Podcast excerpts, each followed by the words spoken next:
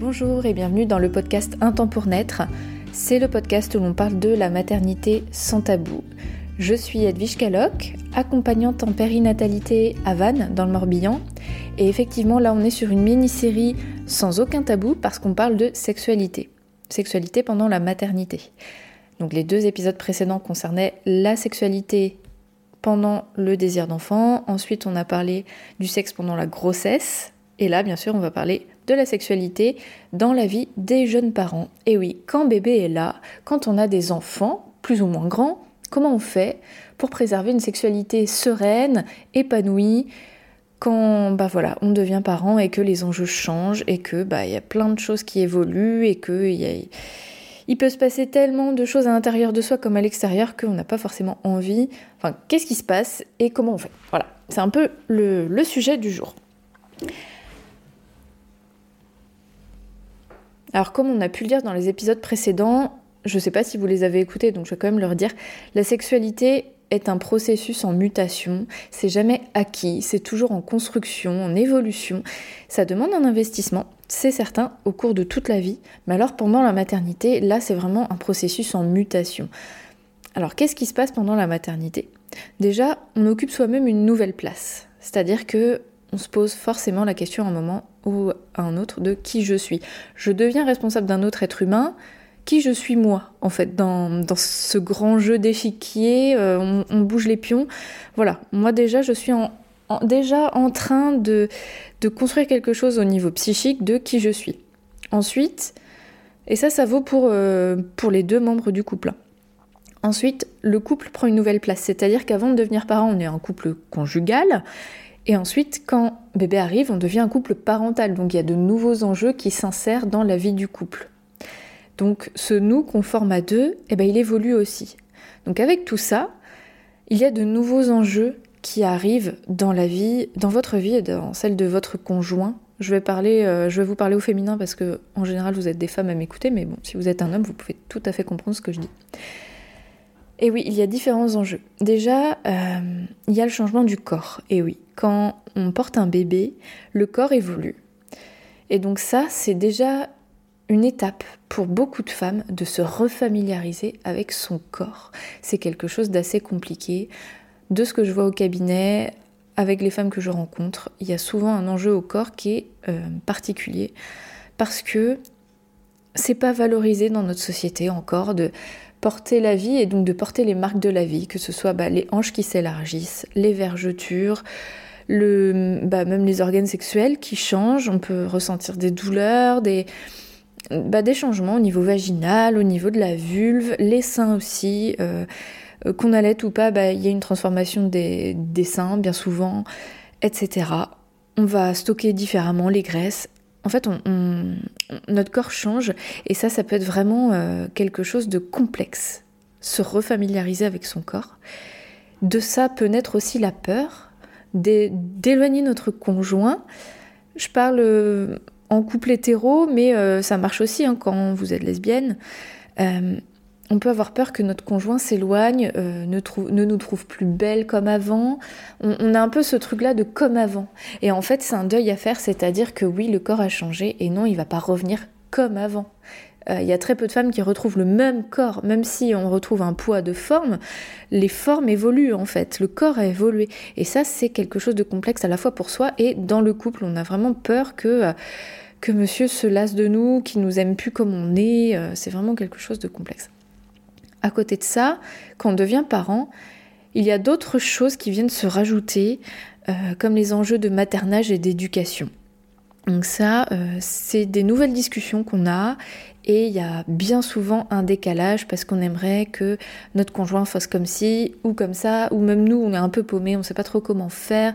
Et en fait, euh, bah, du coup, ça peut créer euh, des nouveaux sujets de tension et de discorde notamment. Donc ça peut aussi éloigner le couple. Ajoutons à cela, bah, en fait, le, le pilier principal, ça va être l'énergie que la vie de jeunes parents demande. Ça nous demande une telle énergie, ça pompe en fait. Alors oui, on aime nos enfants, euh, pour l'immense majorité d'entre nous, il y a un lien, c'est pas le problème. Là, dans ce que j'aborde, en tout cas aujourd'hui, c'est plus une question d'énergie. On est comme un vase, au début de la journée, on a un quota d'énergie disponible, qu'on peut régénérer plus ou moins selon euh, ce qu'on mange, selon notre niveau de bonheur, etc. Mais on a quand même un niveau d'énergie plus ou moins constant. Et devenir maman, devenir papa, en fait, ça prend beaucoup d'énergie, ça prend du temps, ça prend du temps, enfin de la disponibilité aussi mentale et de l'intensité. Donc en fait, ce vase d'énergie, il se vide beaucoup plus vite qu'avant, qu'avant qu'on soit parent. Bah oui, à s'occuper d'un bébé, ça prend beaucoup d'énergie. D'autant plus qu'en post-natal, on a un niveau de fatigue qui est quand même beaucoup plus conséquent qu'avant. Donc il y a des moyens de pallier à ça, et, ça, il bah, faudrait que je fasse un, épisode sur euh, comment prévoir un post-natal pour euh, diminuer le, niveau de fatigue. Mais quand même, on se sent fatigué, qu'on allait ou pas. D'ailleurs, euh, c'est pas que l'allaitement, c'est l'investissement de la maternité tout simplement. C'est fatigant, les suites de l'accouchement, de la grossesse aussi on a besoin de temps pour se régénérer. Hein. Et on s'offre pas assez ce temps-là dans nos vies occidentales, là où on, court à mille à l'heure, on n'a plus de place pour euh, cette, ce regain d'énergie qui, qui est nécessaire. Et donc du coup, on creuse notre dette de fatigue physique, émotionnelle. Et c'est un peu un cercle vicieux qui est, qui est très très vicieux. Ça, on peut basculer très très vite du côté obscur. Franchement, sans aucun jeu de mots, sans aucun euh, second degré, ça peut vite euh, dégénérer. Donc vraiment, ça c'est un warning que je vous mets en dehors de la sexualité en fait. Hein, mais la fatigue peut arriver très très vite et peut nous, provoquer un effet boule de neige où on va devenir euh, maltraitante pour soi, pour son couple, pour euh, nos enfants, et du coup on va culpabiliser, etc. etc. Et là c'est bah, le burn-out, la dépression, enfin ça, peut aller très vite. Je sais que c'est pas un sujet très joyeux, mais il faut vraiment en parler parce que ça, ça vient très vite. Et donc dans tous ces enjeux-là, qu'est-ce qui se passe? Eh bien la libido en prend un putain de coup. Alors c'est quoi la libido? Déjà j'essaie de resituer un peu le cadre. C'est pas que sexuel, en fait la libido c'est l'énergie de vie. À mon sens c'est ça, et pas qu'à mon sens. Hein. La libido c'est euh, cette impulsion qu'on peut avoir euh, pour, euh, pour croquer la vie, pour avoir des projets, pour... Et donc la libido sexuelle fait partie de ce, de ce commun, cette libido commune pour plein de choses. Et donc déjà, s'occuper de notre enfant, ça prend bah oui, de la libido quelque part. Et donc, tout, ça, ça fait que on est moins en lien sexuel avec notre partenaire. Il y a même un, un, processus hormonal qui est en cours. Quand on est jeune maman, nos hormones nous concentrent sur ce bébé qui vient d'arriver. Donc le corps fait en sorte qu'on soit plus disponible au niveau euh, de la libido pour le maternage. Donc du coup, le plan sexuel est souvent, très souvent mis de côté. Et j'aimerais vraiment vous transmettre tous ces messages parce que on culpabilise souvent. Il y a un décalage entre ce que monsieur voudrait, ce que madame veut ou ne veut plus, bien souvent surtout. Je veux pas généraliser, parfois on a des regains sexuels, mais souvent il y a quand même une grosse période là où bah, il se passe pas grand chose, euh, on n'a pas envie quoi. Et je tiens à dédramatiser ça parce que moi je me souviens pour Mia, donc ma deuxième fille, euh, j'en faisais tout un fromage quoi. Je me disais mais qu'est-ce qui se passe? J'ai plus envie, ça veut dire que je l'aime plus, ça veut dire quoi? Et bah en fait non, c'est normal. C'est normal, notre corps est tellement concentré sur cette maternité, sur euh, en plus on doit reprendre le travail super vite, on doit tout faire bien. Bah, c'est normal qu'on ait quand même une cuvette, un vide à ce niveau-là à un moment donné. C'est pas grave. C'est pas très grave en fait. C'est juste notre corps qui, qui s'investit là où il peut et du coup il se désinvestit là où il peut se désinvestir. Pour moi, il y a quand même quelque chose de cet ordre-là de je fais ce que je peux et mon corps s'adapte aussi et c'est pas grave, ça veut pas dire que j'aime plus mon mec, ça veut pas dire que c'est fini. Waouh, euh, ça enlève un poids quand même. Je sais pas ce que vous en pensez. Ça veut pas dire qu'on peut pas faire l'amour ou qu'on peut pas avoir envie. Il y a plein de choses, euh, il y a plein d'astuces, de de manière euh, de redynamiser tout ça, mais quand même de savoir que le corps se met en stand-by un certain temps pour nous protéger, c'est quand même assez intéressant. Et du coup, je trouve ça intéressant d'en parler avec votre chérie aussi. De ramener de la communication sur ce processus qui est en cours dans votre corps, dans votre tête. Toute cette énergie-là, c'est vraiment important d'en parler en couple, de parler de cette image du vase que je vous ai donnée tout à l'heure, que bah là oui, on est devenu parents, on est en train de devenir parents. Notre vase, en fait, il s'est pas agrandi, il a même un peu diminué avec la fatigue de l'un, de l'autre. Et donc du coup, on fait ce qu'on peut. Mais c'est pas grave parce que vous savez quoi, c'est temporaire. Ça peut durer plus ou moins longtemps, mais c'est temporaire. Et gardez bien ça en tête que là, vous vous concentrez là où vous pouvez. Et si déjà vous pouvez communiquer à deux sur ce truc du vase là, ben ça enlève déjà une grosse charge de non-dit, de culpabilité l'un envers l'autre. Et je trouve que c'est vraiment intéressant. Et de parler en général de tout ce qu'on a abordé au début de l'épisode, mais que ce soit les changements du corps, comment vous, vous percevez, de quoi vous avez peur, vous pouvez parler de vos peurs. Euh, c'est humain d'avoir des peurs, euh, de, qui vous regardent plus peut-être. Ça, je sais que c'est une peur assez euh, importante, ou peur de ne pas retrouver ce corps que vous pouvez, pouviez aimer, que vous avez peur de perdre. Euh, vous pouvez euh, discuter de tous ces enjeux du maternage qui prennent tellement d'énergie et en même temps on a envie de bien faire et comment on fait pour trouver notre place.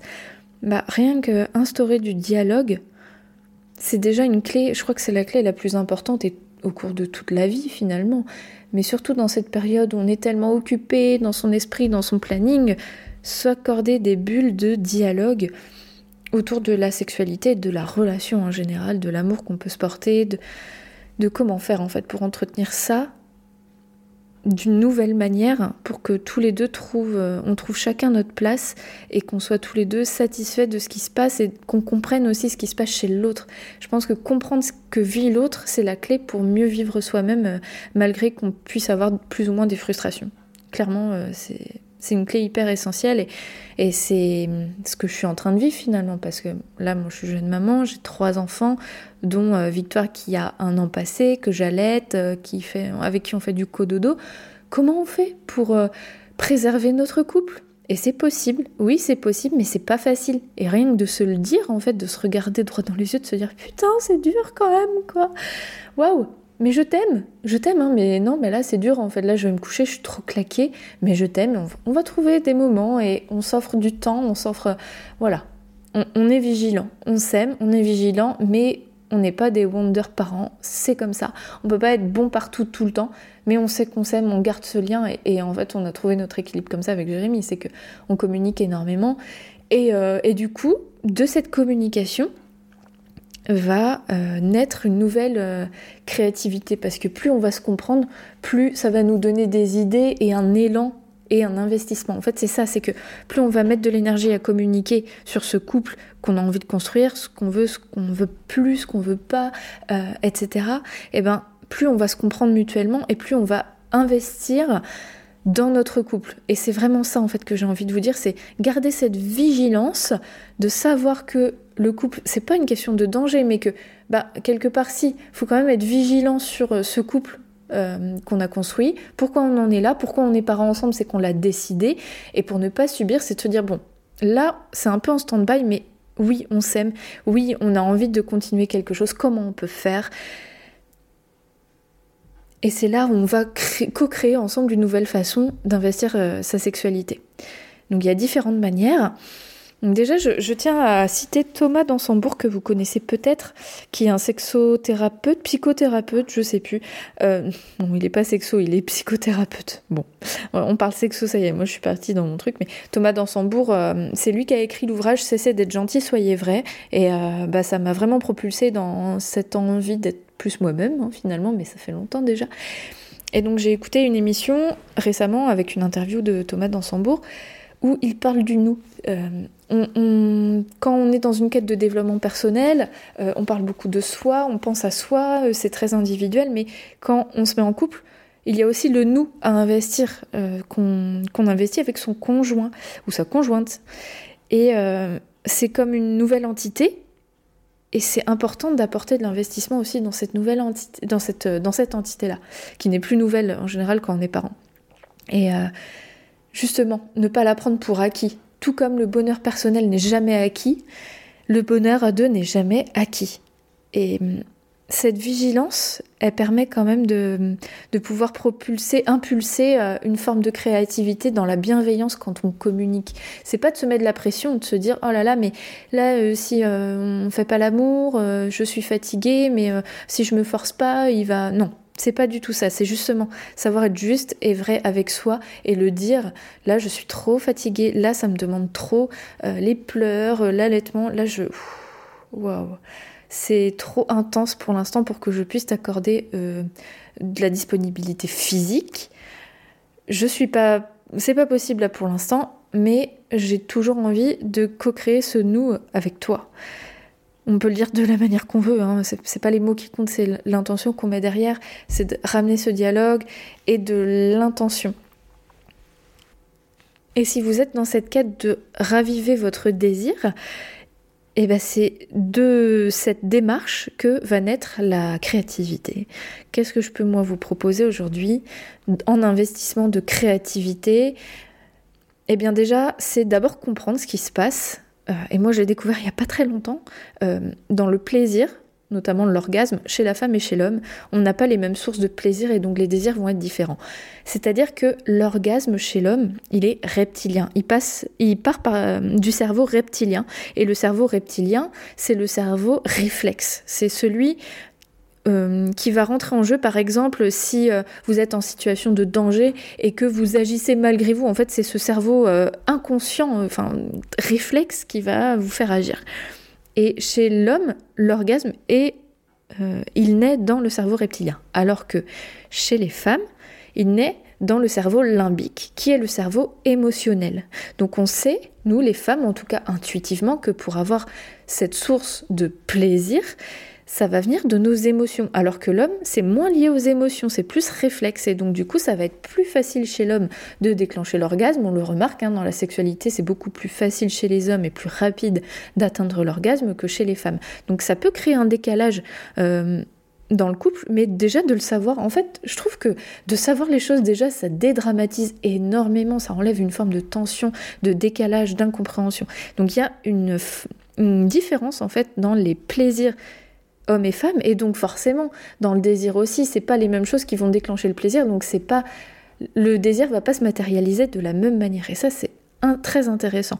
Donc, du coup, bien souvent, c'est les femmes qui ont moins de désir sexuel euh, dans la maternité. Je ne veux pas généraliser parce qu'il y a des hommes aussi qui ont des difficultés à retrouver du désir et c'est pas grave du tout. L'un comme l'autre, c'est de comprendre ces mécanismes qui sont en jeu comment mon désir est déclenché, par quel processus et qu'est-ce qui l'entrave en ce moment? Est-ce que c'est la fatigue? Est-ce que euh, c'est un manque de disponibilité physique? Est-ce que ce sont mes hormones? Surtout quand on allait, il y a la prolactine qui est très présente et qui est assez inhibitrice du désir sexuel, bien souvent. Donc tout ça, c'est bien de faire un point et de dire, bon, bah, à partir de ça, bon, si c'est nous, en tant que femmes, qui avons moins de désir, on sait que ce désir peut être recréé grâce à l'émotionnel, comment on peut faire? Eh bien, c'est en parler à votre conjoint et essayer de le laisser vous surprendre aussi, de lui laisser une forme de liberté. Si lui, il est dans cette démarche aussi de continuer à créer avec vous, euh, eh bien, c'est de, pourquoi pas, c'est le moment de communiquer, de dire, bon, bah, moi, ce qui m'excite, c'est pas, euh, euh, par exemple, le visuel, ou c'est pas ci ou ça, mais c'est plutôt comme ça, ou alors on peut peut-être essayer, ça peut être de s'envoyer des des, bah, des messages, euh, des sextos, ça peut être euh, de se resurprendre, de s'offrir euh, des petites choses, de se toucher à des endroits où on s'était jamais touché, de se faire des massages, de lire des poèmes érotiques. Il y a tellement de possibilités, je peux pas vous citer tout, mais déjà dans tout ça, ça peut aider. de se dire, bon, là, ça fait longtemps qu'on n'a pas fait un week-end tous les deux, eh ben, on se trouve un love gîte, il y en a de plus en plus. Moi, j'habite dans le Morbihan, il y a, un love gîte qui vient d'ouvrir et je trouve ça trop bien. C'est euh, un gîte en fait qui est vraiment fait pour les couples où il y a euh, tout pour euh, la sensualité, la sexualité, pour partager un super moment à deux.